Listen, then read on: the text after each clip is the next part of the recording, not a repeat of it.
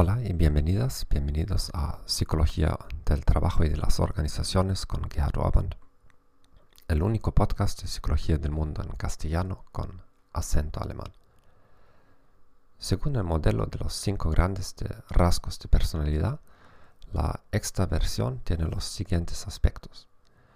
Calidez, gregarismo, asertividad, actividad, búsqueda de emociones y afecto positivo o emocionalidad positiva. Un modelo alternativo de extroversión de Hogan tiene las siguientes dimensiones. Sociabilidad, ambición, ajuste, simpatía, falta de prudencia y intelecto.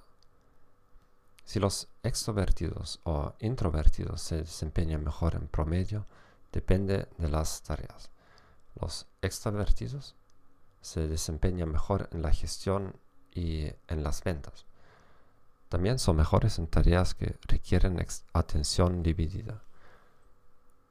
También tienen un mejor acceso a su memoria a corto plazo. Los introvertidos son mejores en tareas que requieren vigilancia. Tienen mejor memoria a largo plazo. Por supuesto, esto no significa que no haya vendedores o gerentes excepcionales que sean introvertidos.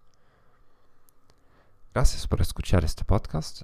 Te deseo un buen día y adiós.